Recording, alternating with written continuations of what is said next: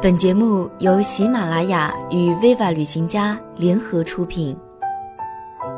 Viva 旅行家，每一个人都是旅行家。大家好，欢迎收听 Viva 旅行家电台，我是秋华。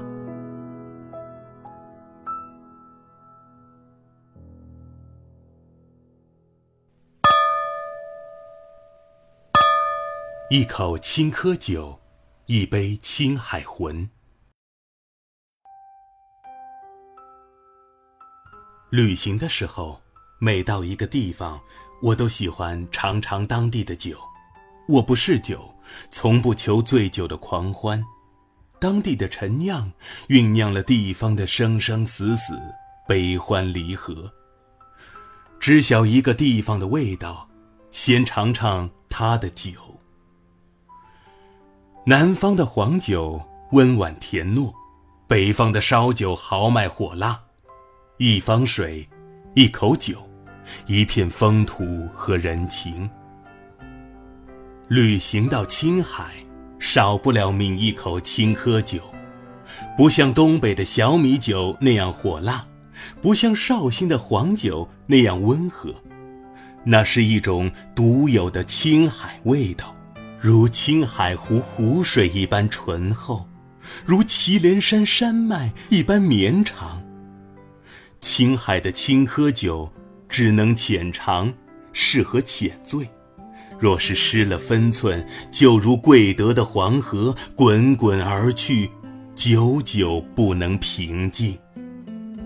贵德和酒真是两件不得不说的事情。去往青海湖前，我们总会在贵德停一晚，这里是河湟谷地。海拔相比明日的青海湖低了很多。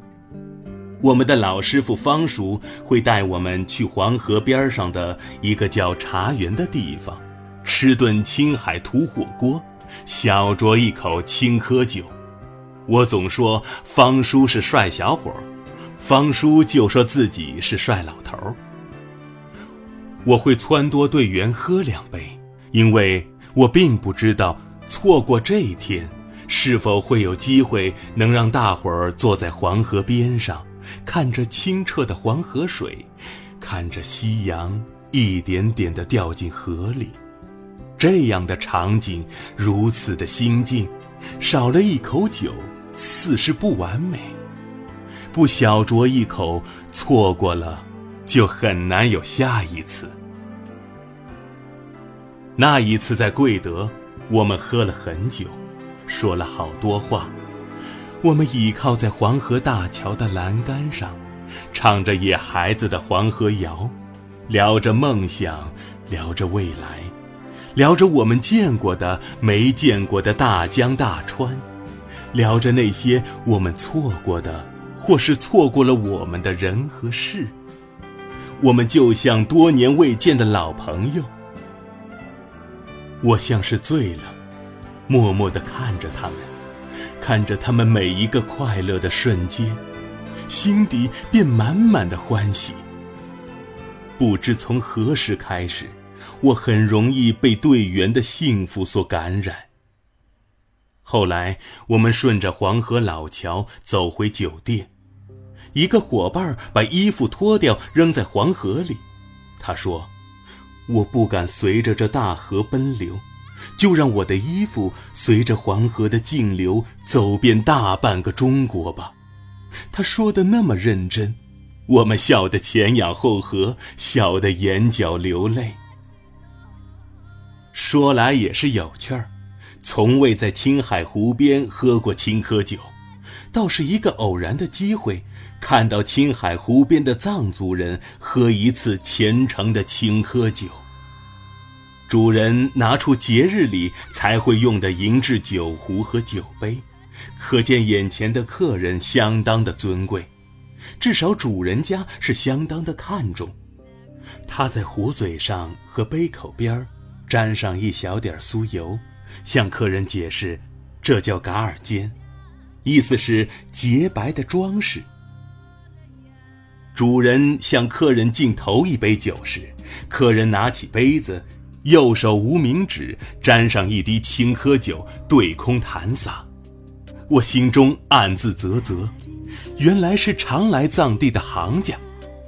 同样的动作做完三下之后，主人敬了三口一杯酒。三口一杯是连续喝三口，每喝一口，主人就给客人添上一次酒。当添完第三次酒时，客人就要把这杯酒喝干。眼前的客人也是毫不生气。一天玩第三次，就端起杯子一口喝干。我曾想，若是没有青稞，如果没有文成公主带来的酿酒技艺，藏地的人们将是多么不幸啊！现在的藏族人已不能想象没有青稞酒的日子。他们称青稞酒为羌，或许这和青海最古老的原住民羌族有关。他们也是最早在黄河谷地农耕的民族。青稞酒的酿造并不复杂，在藏区几乎家家户户都能酿青稞酒。青藏高原的严苛气候使绝大部分的粮食作物无法生长，只有青稞的习性可以适应高原的水土，也只有这青稞守护着藏族人的魂。曾经有一年，带着青稞酒给南方的朋友，许久后，朋友才告诉我，那酒真烈，喝不了太多。我才明白，南方的温软或许不适合青稞酒的热烈，它是独属于高原的酒，在寒夜里，在漫长的冬季里，这酒暖着高原人的心，守着他们的一些些幸福。延续着那种平凡而卓绝的坚韧，不能怪那位南方的朋友，他不曾和青稞相依为命，不曾在稀薄的空气里匆匆跋涉，他不喜欢青稞酒，正如青海人不喝黄酒。如果说这是地域的隔阂，或许太多狭隘。一方水土，一方人，一坛陈酿。一种性情，有着差异才是有趣儿，有着差异才让人充满期待，对远方的地方猛猛的期待。那年夏天，在西宁遇到家乡的朋友，彼此相见甚欢。我找来了青海互助的青稞酒，西宁的黄河啤酒，还有河西走廊上威武的冰酒。唯独没有家乡的酒，我们一聚一杯，谈青海旅行的事，糟糕的事，开心的事，聊姑娘，聊过去。我们喝了一夜，聊了一夜，天快破晓，我醉意尚浅。瞥了一眼桌上的白瓷酒碗，微绿微黄的青稞酒，像是高原的宝玉，泛着莹莹的光。天，这是亮了。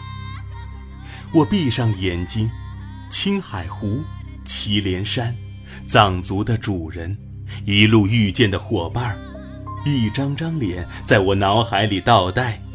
每个人都擎着白瓷酒碗，莹莹发光的青稞酒里，是我笑的脸。我感觉已经和这一切无法分开。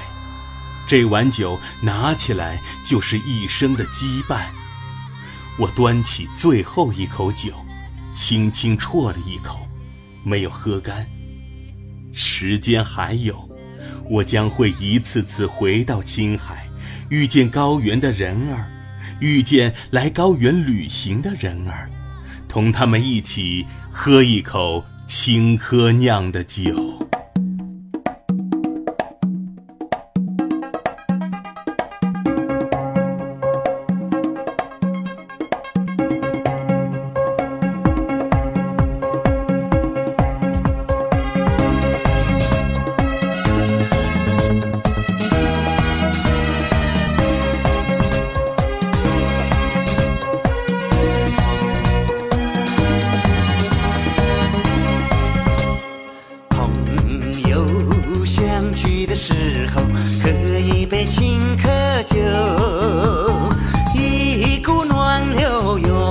心头甜言蜜语没出口。